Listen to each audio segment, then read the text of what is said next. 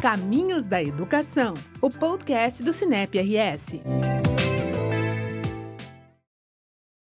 Olá, seja muito bem-vindo e bem-vinda a mais um Caminhos da Educação, o podcast do Cinep RS.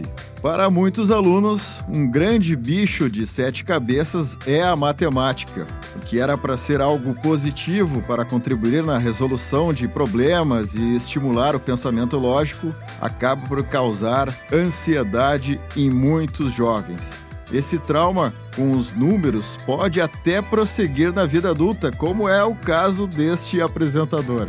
E como ensinar a matemática sem dramas, de maneira mais leve, é o assunto deste episódio do Caminhos da Educação. Eu sou o jornalista Eduardo Wolff e vou mediar a nossa conversa. E para somar a este bate-papo, está conosco Luiz Roberto Dante, professor com livre docência em Educação Matemática pela Unesp de Rio Claro, no estado de São Paulo, com experiência na área da educação matemática, com ênfase em metodologia do ensino da matemática, o professor é autor de livros didáticos e paradidáticos de matemática para alunos e professores da educação básica. Bem-vindo, Luiz Roberto. Olá, Eduardo, tudo bem? Tudo bem. É uma grande satisfação estar conversando com você com um assunto que trabalhei praticamente a minha vida toda. Perfeito. E como o Cinep está em todos os cantos do estado e o conhecimento em todos os lugares do mundo, a nossa gravação é feita de forma remota. O Caminhos da Educação sempre começa com uma contextualização sobre o tema que será debatido no nosso podcast. Neste ano, o Ministério da Educação revelou um dado preocupante. Estudantes do ensino médio foram submetidos a uma pesquisa para avaliar a educação no país e acertaram apenas 27% das questões de matemática básica. E eu gostaria de saber, professor, por que a matemática ainda causa tantos calafrios para muitos jovens durante o período escolar? É, infelizmente, essa estatística é, é estarrecedora, não é? Naturalmente, é porque com a maneira com que a matemática foi e ainda é ensinada, não é? O que nós precisamos para mudar esse quadro é desenvolver uma atitude positiva em relação à matemática, porque muitos alunos, até adultos, né, se orgulham de dizer que não gostam de matemática, matemática é para gênios, matemática é para alguns poucos. Né? Isso não é verdade. A matemática, se ensinada adequadamente, ela é muito prazerosa. Né? Eu estou diante do, do meu computador, que é retangular, forma retangular, aqui está um livro cuja capa é retangular, o tampão da mesa retangular. Então, veja, se quando o professor for falar na forma retangular, começar assim, com coisas do cotidiano, com coisas do dia a dia, pouco a pouco os alunos vão desenvolvendo uma atitude positiva em relação à matemática. Porque, da maneira que está sendo feita, ele desenvolve uma atitude negativa. E a primeira coisa a se fazer é desconstruir essa atitude negativa e construir uma atitude positiva, mostrando que a matemática é uma ciência humana, é? é fruto das necessidades de diferentes culturas, diferentes momentos históricos e assim por diante. E que ela é útil para solucionar problemas científicos, tecnológicos. Desde a época dos egípcios, que mediam os terrenos à margem do rio Nilo, né? os esticadores de corda, até agora, quando se manda módulo para Marte, para pesquisar Marte. Né? Então, a gente, essa atitude negativa em relação à matemática tem causado problemas muito sérios, inclusive algo que está sendo estudado, debatido agora, que é a ansiedade matemática. É, muitas pessoas, né, não só crianças, mas jovens e adultos, é, sentem calafrio, mãos geladas, frio na barriga, né? quando se fala em matemática, quando está resolvendo problemas que envolvem matemática. Né? Essa ansiedade matemática é que nós precisamos diminuir e pouco a pouco avançar para uma aprendizagem mais significativa da matemática. E professor, eu já associando aí meu tempo até de, de aluno do ensino básico, assim, como é que se ensina e aprende com compreensão? Porque muitas matérias, muito, muitos conteúdos da matemática não se tem um, um conhecimento prático. Ah, pra, para que, que serve uma fórmula de Bhaskara, logaritmos, enfim, é, tem também essa questão de trabalhar mais os professores conseguirem fazer com que os alunos consigam entender para que, que serve determinados problemas matemáticos, resoluções, enfim? É, você tocou num assunto muito importante, que é o ensino por compreensão, dizendo os porquês. Acabou a época da memorização, mecanização. O que nós propomos agora é o ensino por compreensão, onde o aluno possa atribuir significado, fazer sentido para ele aquilo que ele está estudando. Eu vou dar um exemplo muito simples que todo mundo vai entender. Antigamente, propriedade comutativa, o pessoal deitava a cabeça no sofá e falava: a ordem das parcelas não altera a soma, a ordem dos fatores não altera o produto. E ficava por aí. Hoje, como é que a gente recomenda? Que analise comutativa. Essa palavra comutativa vem de que verbo? Ah, vem do verbo comutar. E vamos então no dicionário da língua portuguesa. O que é comutar? Ah, comutar é trocar, é permutar. Daí o aluno vai atribuir significado quando o professor ensinar que 3 mais 4 dá 7 e invertendo, comutando os elementos, 4 mais 3 também dá 7. Por isso que ela chama comutativa. Não é? é sempre dizendo os porquês para que haja essa aprendizagem significativa. Quer ver um outro exemplo? O tempo todo na escola se fala em algarismos, mas poucos alunos, até do ensino médio, sabem por que, que chama algarismos, não é? Os hindus inventaram esse sistema de numeração que nós temos hoje. Mas foram os árabes que divulgaram e aperfeiçoaram. E o matemático árabe que fez isso tinha o nome de Alcorisme. Então, em homenagem a ele, que os nossos símbolos de 0 a 10 são chamados de algarismos. Mesma coisa, algoritmo da adição, algoritmo da divisão, né, que são os esquemas para fazer essas operações. Por que, chama algoritmos? Também em homenagem ao coarismo. Você percebe que a gente vai ligando a matemática com a história da matemática e isso torna mais significativo para o aluno. Quem sabe, antes de entrar na matemática pura, deveria ter uma, algum contexto histórico, professor? Exatamente. A história faz parte do ensino da matemática, não é? Como eu mencionei antes, né? a matemática se desenvolveu muito no passado, continuou se desenvolvendo até hoje. E contar um pouco da evolução histórica dos conceitos motiva muito a criançada, os jovens na sala de aula. Tem um outro tema também, professor, que, que é curioso, que é o ensino espiral para garantir a aprendizagem. Explica mais para nós esse conceito na matemática principalmente, né? Porque a matemática ela é totalmente lógica, é como uma corrente, um elo ligado no outro logicamente, não é?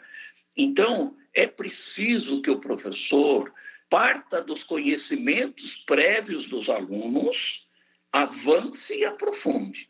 Daí, como ele já aprendeu alguma coisa, parta daquilo que ele já aprendeu, avance e aprofunda. Esse que é o ensino espiral. Por quê? Com isso, nós garantimos a aprendizagem significativa do aluno. Está sempre retomando o que ele já sabe, avançando e é, aprofundando. É como se fosse uma espiral. A aprendizagem não é linear, não é uma linha reta. Por isso, o nome de ensino em espiral. E no caso da matemática, isso é mais do que evidente, porque aprende-se os números naturais, né? 0, 1, 2, 3, 4. Da, a partir do conhecimento dos naturais, a gente aprende os números inteiros, negativos, né? menos 1, menos 2, menos 3. A partir desses, a gente aprende as frações, 3 quartos, menos 2 terços. Está percebendo que uma coisa depende da outra. Então, é preciso levar a sério essa questão do ensino espiral. O Álzigo, que é um psicólogo educacional famoso, que tem muitos livros, inclusive um deles é, traduzido para o português, que se chama Aprendizagem Significativa, ele dizia no prefácio do livro dele: descubra o que seu aluno já sabe e parta a sua ação pedagógica a partir dali. Então, sempre é, descobrir o que o aluno já sabe. E, a partir dali, desenvolvemos nossa ação como professor. Perfeito. E, professora, existe uma, uma distinção aí, uma, digamos assim, uma rivalidade entre ideias matemáticas e linguagem matemática. Explica para nós como é que é essa dualidade aí. Então, muitas das dificuldades que os alunos têm não é da matemática, não são dos conceitos matemáticos, e sim da linguagem matemática. Quer ver? Vamos começar no nível bem elementar e dar um outro exemplo depois, um nível mais acima. Num nível bem elementar, quando a professora vai ensinar adição, é importante que ela trabalhe a ideia de adição. Eu tenho três palitos e tenho quatro palitos. Ao juntar três palitos com quatro palitos, obtemos sete palitos. Então, a ideia de adição é de juntar quantidades, trabalhar bem essa ideia, para depois representar. E qual é a representação? 3 mais 4 igual a 7, que é a linguagem matemática. Se eu começar com 3 mais 4 igual a 7 na lousa, eu já comecei com a linguagem matemática e não trabalhei as ideias matemáticas. Por isso a dificuldade. Quer ver num outro nível uma coisa muito interessante, fácil de todo mundo entender. A ideia de função, que é nono ano do fundamental, ensino médio, depois é retomada, a ideia de função é básica em matemática. É muito, muito simples. Quer ver? Você vai à padaria de manhã, compra seis pãezinhos. Daí a menina que está lá pesa os pãezinhos, coloca o preço, você vai no caixa pagar. O preço a pagar é dado em função do número de gramas que você comprou de pãezinhos. Essa é a ideia de função. Né? O preço depende do número de gramas. Vai colocar gasolina no carro, no posto, o preço a pagar é dado em função do número de litros que você coloca. Então, o preço a pagar depende do número de litros. Essa é a ideia, é muito simples, todo mundo entende isso. Agora, só por brincadeira, eu vou falar como que é dado isso muitas vezes no nono ano e no ensino médio. Dado um conjunto A, dado um conjunto B, se a cada x de A corresponder um y de B, dizemos que existe uma função definida em A e com valores em B e notamos como y igual a f de x. Você entendeu, Eduardo? Absolutamente nada, professor. Então, ninguém entende essa linguagem abstrata. Por isso que nós estamos sempre enfatizando em nossas palestras, nossos livros, isso. Vamos primeiro trabalhar as ideias, o aluno vai captar as ideias e depois, pouco a pouco, nós vamos introduzindo a linguagem matemática.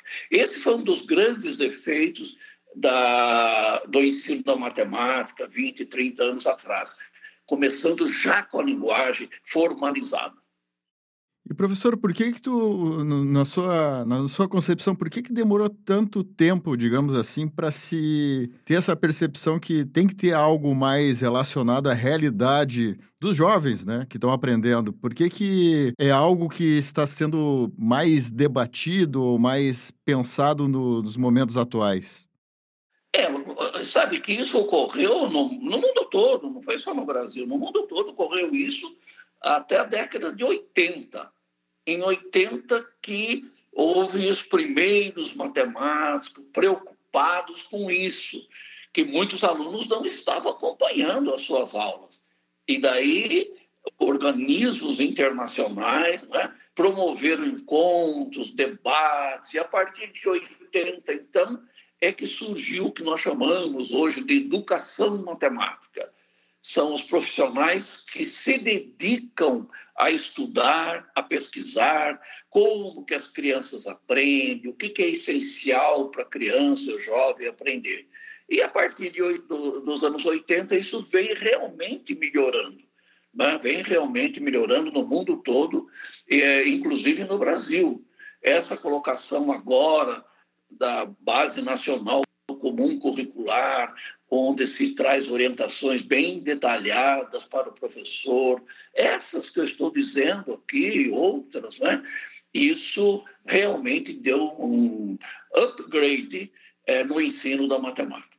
E dentro dessas ideias de linguagem matemática, acho que também está no contexto a elaboração e resolução de, de problemas. Pode explicar um pouquinho mais sobre essa, essa situação da matemática?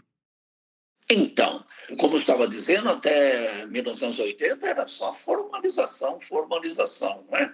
É, teoria, exercícios, é, teoremas e matemática. A partir daí, começou-se a discutir e a propor que o ensino da matemática precisa partir de problemas, problemas reais, problemas do cotidiano, para os alunos, de um modo geral, se envolverem com aquilo, não é?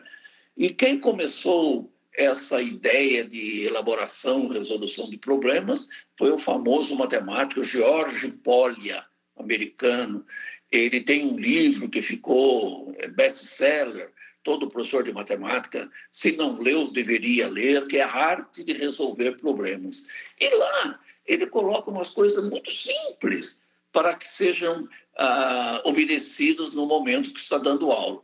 Primeiro, dado um problema interessante, contextualizado, é, próximo do cotidiano do aluno, é ler e compreender o problema. Ler e compreender. Essa é uma das grandes dificuldades que os alunos têm hoje em dia. Ler e compreender o problema. Depois, planejar uma solução. Né? Nada melhor do que planejar uma solução. Como é que eu vou sair dessa? Né? Como é que eu vou responder a pergunta do problema? Depois, executar o que foi planejado. Né? Daí é fazer as contas, fazer gráficos. Né? Depois, verificar se aquilo que eu encontrei na execução está de acordo com a pergunta ou não. A quinta fase é emitir a resposta. Ver, essas cinco fases da resolução de problemas do POLIA é importantíssimo que o professor faça hoje em dia na sala de aula. Em todos os meus materiais, eu coloco essas cinco fases de resolução de problema. Não é?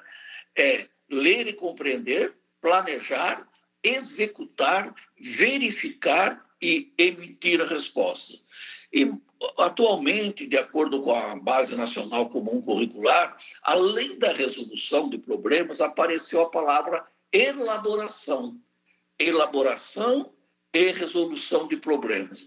Porque é muito importante que os alunos saibam elaborar problemas. Problemas do cotidiano deles.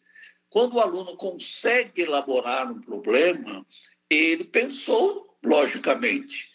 Ele fez uma pergunta lógica que pode ser respondida pelos dados do problema.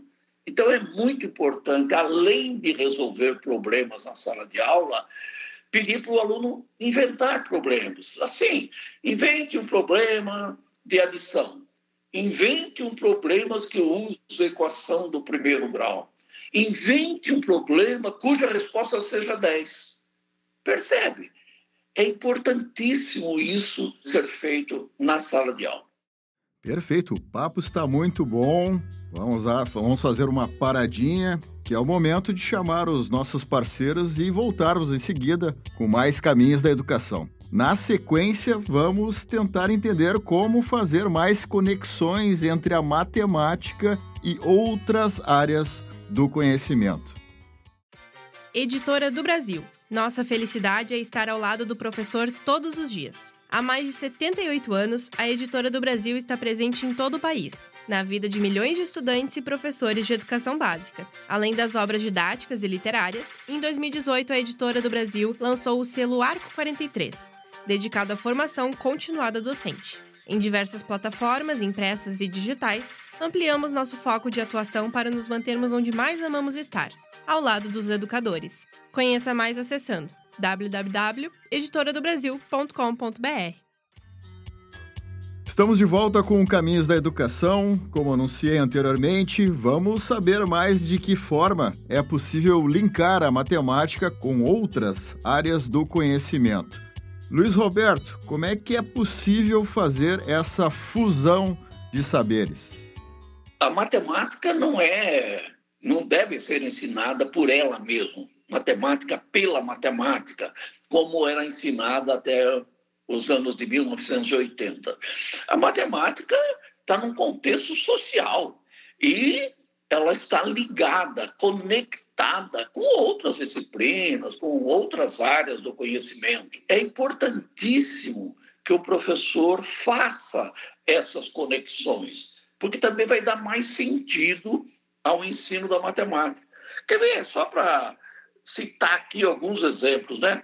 Matemática e geografia. Será que tem parentesco matemática e geografia? Ah, vejam, a escala no mapa, qualquer mapa, não é? tem uma escala. Né? Qualquer planta de casa tem uma escala. Isso é matemática, é razão de proporção. Fuso horário horário que é, a corrida de Fórmula 1 é realizada, às vezes nós temos que assistir de madrugada, e aqui já é meio-dia, fuso horário, entra aí os números inteiros relativos, não é?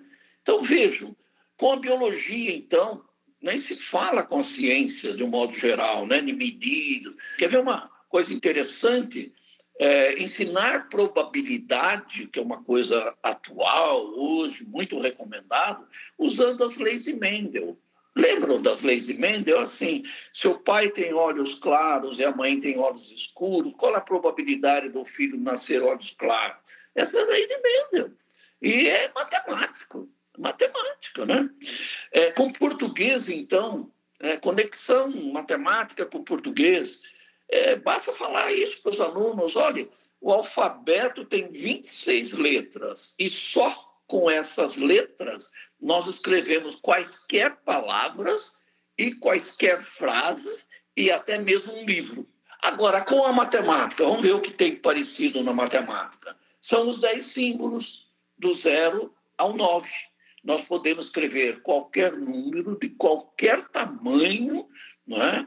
desde distâncias galáxias até números pequenos, número de casa, os números que estão na calculadora, etc. Então, fazer essas conexões é de mais importante. E fazendo conexões, a gente mostra as aplicações da matemática em outras áreas do conhecimento. E aqui eu queria chamar a atenção que um professor, infelizmente já falecido, um dos melhores matemáticos brasileiros, Elon Lages Lima, do IMPA, do Rio de Janeiro, ele escreveu um livrinho que chama Matemática e Ensino, onde ele chama atenção das aplicações. Ele diz o seguinte: para que haja um ensino significativo da matemática, é preciso desenvolver o tripé.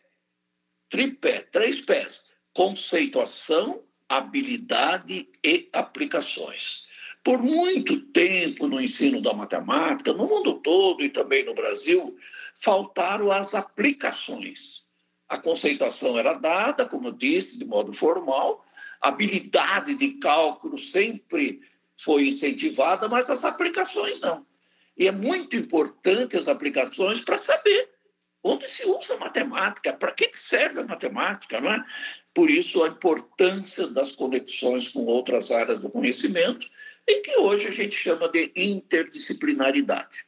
Importante ter essa fusão mesmo, professora. E como é que também, além disso, de ter essas, essas conexões, como é que se torna o, o aluno mais protagonista para uma aprendizagem mais colaborativa em relação à matemática? Olha, uma bela pergunta, Eduardo, porque hoje a Base Nacional Comum Curricular, essa expressão protagonismo do aluno aparece 23 vezes na Base Nacional Comum Curricular, dada a importância dela. Aprende-se fazendo. A aprendizagem é um processo ativo e não passivo. Porque por muitos anos, você sabe disso, por muitos anos, o aluno ficava assistindo o professor o professor era o protagonista, ele ficava na lousa fazendo tudo, o aluno copiando, copiando, daí ia para casa, tentava reproduzir o que o professor explicou lá na lousa, na sala de aula. E a gente sabe hoje, a psicologia da educação tem várias pesquisas, mostram que o aluno precisa fazer para aprender. É o fazer matemática. Não exercitava tanto o penso do aluno, isso, professor? Exatamente, exatamente. Eu até lembro aqui um provérbio chinês, acho que é do Confúcio, que diz o seguinte: quando eu ouço, eu esqueço. Quando eu vejo, eu lembro. Quando eu faço, eu aprendo. Olha que interessante. Quando eu ouço, eu esqueço. Quando vejo, eu lembro. Mas quando eu faço, eu aprendo. Isso não é só na matemática, isso é tudo, não é? É uma pessoa que quer fazer uma torta em casa, se ela ouvir só uma receita na televisão, ela esquece. Se ela vê alguém fazendo, ela lembra. Quando é que ela vai aprender a fazer? Quando vai fazer a torta. Né? Então, é muito importante dar essa oportunidade para o aluno fazer matemática. E aí entra o que você falou, aprendizagem colaborativa. É importantíssimo colocar os alunos em dupla, em equipes, para que um aprenda com o outro, né? um ensine o outro. A linguagem entre alunos é diferente da linguagem de professor-aluno. A linguagem entre alunos é mais direta. Um aluno que aprendeu uma coisa e ensinar outro, eles aprendem com mais facilidade. É isso que hoje é chamado de aprendizagem colaborativa. Até antes do nosso papo que a gente está fazendo aqui no podcast, você mencionou aí que tem, tem livros para o segundo semestre, livros de bolso, que até tem recomendações com a Base Nacional Comum Curricular, a BNCC. Fala um pouquinho desses lançamentos que estão para vir aí, professor. É, já lançados é, livros de bolso, tem o Ensino de Matemática de Bolso, né, claro, da Editora do Brasil, depois, uma coisa muito importante que comentamos rapidamente, da ansiedade à criatividade em matemática, também de bolso, e o letramento de matemática de bolso. E vai sair para o segundo semestre agora as conexões que acabamos de falar, com muitos exemplos, o professor fazer na sala de aula, né? e também a matemática vista como estudo de padrões, né? sequências lógicas, padrões a matemática e define a matemática como estudo de padrões. Então, são esses livros de bolso que nós estaremos lançando. E também o raciocínio e cálculo mental para alunos de sexto ao nono ano. Eu já tenho a coleção Raciocínio e Cálculo Mental para alunos de primeiro ao quinto e agora será lançado, agora no segundo semestre, a mesma coleção, é só que para alunos de sexto ao nono ano. Porque a gente sabe, não é, Eduardo? Raciocínio e cálculo mental são os dois grandes pilares do ensino da matemática. E, professor, já que a gente teve essa fusão, a mistura de números, palavras, letramento matemático, fala mais para gente. Também apareceu, está aparecendo agora nos últimos 10 anos essa expressão letramento matemático. Nós já tínhamos na língua portuguesa o letramento em língua portuguesa. O que, que é o letramento em língua portuguesa? A especialista nessa área, a professora Magda Soares, lá de, da Universidade Federal de Minas Gerais, tem vários livros sobre isso. Mas, para resumir o trabalho dela, eu diria o seguinte, que ela diz que letramento em língua portuguesa é usar a língua portuguesa corretamente nas práticas sociais desenvolver cidadania, não é? participar mais ativamente da sociedade, a pessoa precisa estar letrada em língua portuguesa. Agora vamos passar isso para a matemática. E apareceu também na Base Nacional Comum Curricular isso com muita ênfase. Letramento matemático. a gente podia resumir assim também. É o ensino da matemática para as práticas sociais. Ou seja, o aluno, como está vendo televisão e vê lá o gráfico da tendência uh, da Covid-19, ele, ele sabe interpretar o gráfico, ele sabe o que está acontecendo. Então, isto é o ensino da matemática para a cidadania. Não é? é o tal letramento matemático. Não é aprender gráfico para responder uma provinha na sala de aula lá para o professor, não. É usar a aprendizagem matemática para ler melhor esse mundo que está em volta dele, interpretar melhor e, se possível, transformar né, para um mundo novo e melhor. Então, o letramento ele abrange competências, habilidades de raciocinar, representar, comunicar e argumentar matematicamente. E também, uma coisa muito importante, é fazer o aluno fazer conjecturas, né? É, por exemplo, será que a soma de dois números ímpares sempre dá ímpar? Será que o produto de dois números ímpares sempre dá ímpar? É, é, o aluno tem que fazer conjecturas, ele testa alguns números e vê, ah, está dando sim, o produto de dois ímpares está dando ímpar. Então, isso é uma conjectura, não é prova, porque ele está testando casos particulares. Mas aí o professor vai lá e vai fazer uma prova matemática dessa conjectura. Esse é o letramento matemático. Você comentou também, professor, da, além das, das conjecturas, da argumentação. Como é que se estimula um aluno, numa aula de matemática, a ter argumentação? Como é que ele, ele pode ser estimulado por parte do professor? Antigamente o aluno ficava quieto. O professor que falava, o aluno ficava quieto. Hoje a orientação é fazer com que o aluno conte para o professor, conte para a turma como é que ele fez. Ah, ele fez o exercício corretamente, resolveu um problema corretamente. Ah, o professor chama lá na frente, na luz, fala assim: ó, explica aí para a turma como é que você pensou. Né? O fato dele ir lá explicar como ele, argumentação lógica, isso em todas as aulas deveria ser feito isso. Ah, e também todos os probleminhas e questões dadas para os alunos. É possível até o professor aprender com o aluno, dependendo da argumentação que vier, né? Não tenha dúvida. Eu mesmo, né, já estou velho na estrada de professor, já aprendi muitos com os meus alunos. É, nesse sentido, quando eles explicaram a maneira que eles fizeram, eu falei, poxa, não havia pensado nisso. Então, isso é muito importante. Acaba tendo mais troca né, professora, entre o docente e os estudantes.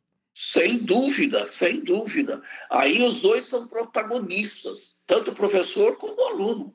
E isso é o que está sendo estimulado hoje. Né? Essa troca de experiência, essa troca de aprendizagem. O professor tem uma formação matemática mais formal, o aluno está aprendendo informalmente muita coisa de matemática, mas ele pode ter percepções diferentes do professor. E nesses relatos, isso forma uma simbiose muito interessante de aprendizagem. Perfeito, então, professor. O nosso papo aqui está muito bom. Foi uma grande conversa aqui que a gente teve no podcast. Mas a gente vai encerrando por aqui esse episódio do Caminhos da Educação. E muito obrigado por trazer esse assunto envolvendo a matemática de uma maneira mais descomplicada. A ideia foi realmente multiplicar esses conhecimentos. Luiz Roberto, o Caminhos da Educação fica de portas abertas para ti. Eu agradeço muito o convite, agradeço muito a participação e espero ter contribuído né, com a educação dos professores desse país.